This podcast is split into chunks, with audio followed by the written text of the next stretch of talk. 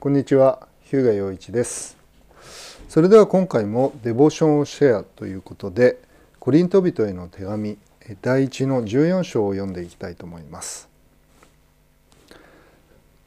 愛を追い求めなさい。また、御霊の賜物、特に予言することを熱心に求めなさい。威厳で語る人は、人に向かって語るのではなく、神に向かって語ります。誰も理解できませんが、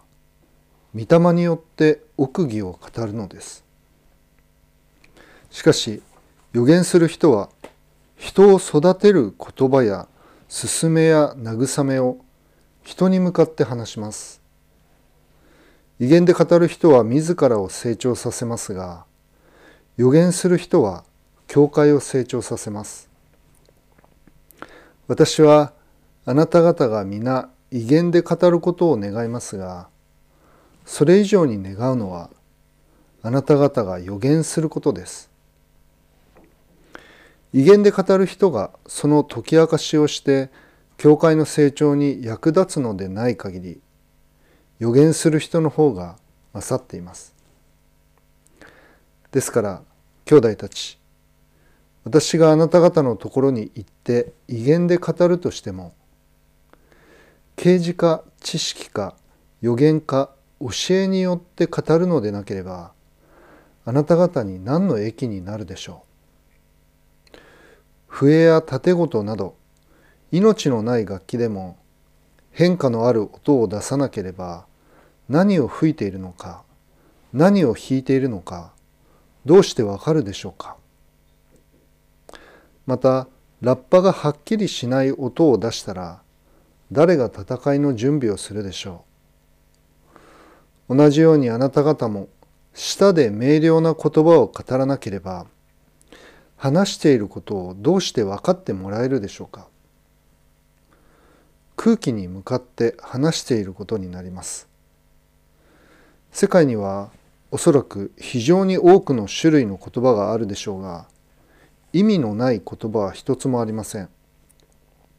それでもし私がその言葉の意味を知らなければ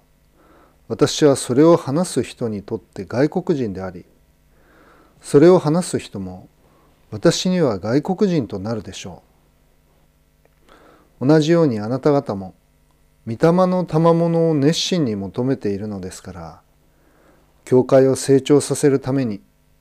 それが豊かに与えられるように求めなさい。そういうわけで威厳で語る人はそれを解き明かすことができるように祈りなさい。もし私が威厳で祈るなら私の霊は祈りますが私の知性は実を結びません。それではどうすればよいのでしょう。私は霊で祈り知性でも祈りましょう。霊で賛美し知性でも賛美しましょう。そうでないとあなたが霊において賛美しても初心者の席についている人はあなたの感謝についてどうして「アーメン」と言えるでしょう。あなたが言っていることがわからないのですから。あなたが感謝するのは結構ですがそのことで他の人が育てられるわけではありません。私はあなた方の誰よりも多くの威厳で語っていることを神に感謝しています。しかし教会では威厳で一万の言葉を語るよりむしろ他の人たちにも教えるために私の知性で5つの言葉を語りたいと思います。兄弟たち考え方において子供になってはいけません。悪事においては幼子でありなさい。けれども考え方においては大人になりなさい。立法にこう書かれています。私は異国の下で異なる唇でこの民に語る。それでも彼らは私の言うことを聞こうとしないと主は言われる。それで威厳は信じている者たちのためではなく信じていない者たちのための印であり予言は信じていない者たちのためではなく信じている者たちのための印です。ですから教会全体が一緒に集まって皆が威厳で語るなら初心の人か信じていない人が入ってきた時あなた方が気が変あなた方は気が変になっていると言われることにならないでしょうか。しかし皆が予言をするなら信じていない人や初心の人が入ってきた時その人は皆に誤りを指摘され皆に問いただされ心の秘密があらわにされます。こうして神が確かにあなた方の中におられる。と言いひれ伏して神を拝むでしょう。それでは兄弟たちどうすればよいのでしょう。あなた方が集まる時にはそれぞれが賛美したり教えたり啓示を告げたり威厳を話したり解き明かしたりすることができます。そのすべてのことを成長に役立てるためにしなさい。誰かが威厳で語るのであれば2人か多くても3人で順番に行い1人が解き明かしをしなさい。解き明かす者がいなければ教会では黙っていて自分に対しまた神に対して語りなさい。予言する者たちも2人か3人が語り他の者たちはそれを吟味しなさい。席についている別の人に啓示が与えられたら先に語っていた人は黙りなさい。誰でも学び誰でも励ましが受けられるように誰でも一人ずつ予言することができるのです。予言する者たちの霊は予言する者たちに従います。神は混乱の神ではなく平和の神なのです。生徒たちのすべての教会で行われているように女の人は教会では黙っていなさい。彼女たちは語ることを許されていません。立法も言っているように従いなさい。もし何かを知りたければ家で自分の夫に尋ねさ尋ねなさい。教会で語ることは女の人にとって恥ずかしいことなのです。神の言葉はあなた方のところから出たのでしょうか。あるいはあなた方にだけ伝わったのでしょうか。誰かが自分を預言者あるいは御霊の人と思っているならその人は私があなた方に書くことが主の命令であることを認めなさい。それを無視する人がいるならその人は無視されます。ですから私の兄弟たち予言することを熱心に求めなさい。また威厳で語ることを禁じてはいけません。ただすべてのことを適切に秩序正しく行いなさい。はいということで、えー、コリント人への手紙第一の14章を読みましたこの章はですねまあ、予言と威厳の賜物に関して、えー、パウロが、えー、語っているところです。そして、えっと、同時にあ同時にというか、まあ、後半部分というか最後の方では、えーと、女性が、えー、語ることを、えー、禁じているということが、語られています。そういう意味で、40節ですねただ全てのことを適切に秩序を正しく行いなさいということで、教会の中に混乱があってはいけないということですねそのことを、え教えて、いるわけです。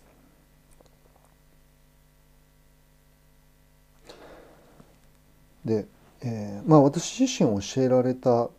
ことというのは、まあ、その成長させること、まあ、教会の大きな役割として、まあ、その人々教会を成長させるという言葉が、え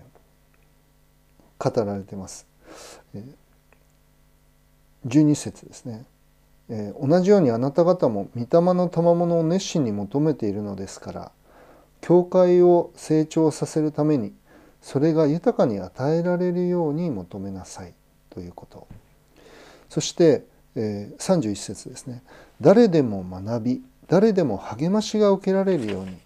誰でも一人ずつ予言することができるのです。というふうに書かれていますので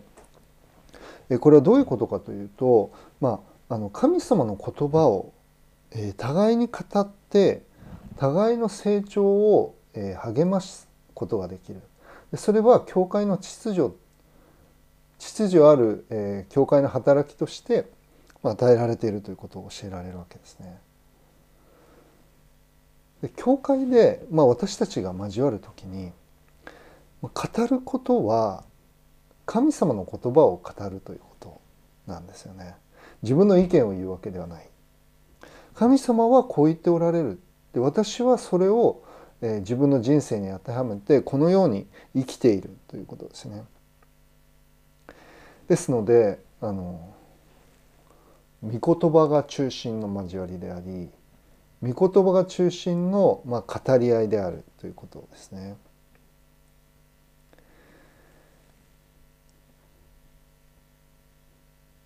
で、えー、まあ教会だけなんですよね。教会の中だけで、えー、それが語られる。まあ、もちろん福音を述べ伝えるという意味で私たちは出て行って語るわけですけれど、教会の中では成長に役立つことだけが語られていく。まあ、世の中の人たちとの交わりというのは関係ないこともまあ語っているというか、まあ、神様の言葉じゃ以外も、えー、交わされていくわけですけれど、まあ、教会の集会の中では、まあ、神様の言葉が中心になって人の意見ではなく、神様の、えー、言葉委ねられた言葉が語られていくということを、え、教えられます。まあ、このデボーションのシェアもそうですけれどえーと、私の意見を言うということでは当然ないわけですよね。まあ、もともちろん私自身が教えられたことを分かち合っていくわけですけれどそれは神様の言葉によって、えー、語られたことを、まあ、解き明かしていくつまり自分のものとして、えー、消化していくということですよね。それをするのに助け合うことができる。だから学び学ぶことができるそして励ましを受けることができるそして誰でも一人ずつ予言することができるということなんですね。牧師だけではない伝道師だけではない一人一人が御霊を与えられていますので神様の言葉をいただいてその神様の言葉を語り合うことによって、まあ、強め合うことができる。でそこにまあ混乱がなく誰も何言ってんだか分かんないっていうことがないように、まあ、威厳というものはあのそれを分かる知的に分かる形で、えー、解釈というか解き明かすことができなければ、まあ、黙っていなさいということはパウラ語ってるわけですね。まあ、そういう意味であの大きな励ましだと思うんですよね。励まし合って、えー、語り合うことができるそしてお互いの成長のために、まあ、使い合うことが使い合うことができるということなんですよね。まあ、私も一人のクリスチャンに過ぎないわけですけれど、まあ、このようにあの御言葉を分かち合うことができる。そしてそのことによって励まし合うことができる、まあ、その目的のためにとっているわけですけれど、えー、実際に教会において励まし合い学び合い、まあ、予言し合うことができるということ、まあ、それは神様の大きな恵みだなということを覚えさせられまたそれをあの神様の秩序に従って、えー、行うことによって、まあ、さらに大きな成長をいただくことができる、まあ、その恵みを覚えて、えー、感謝の思いが与えられています。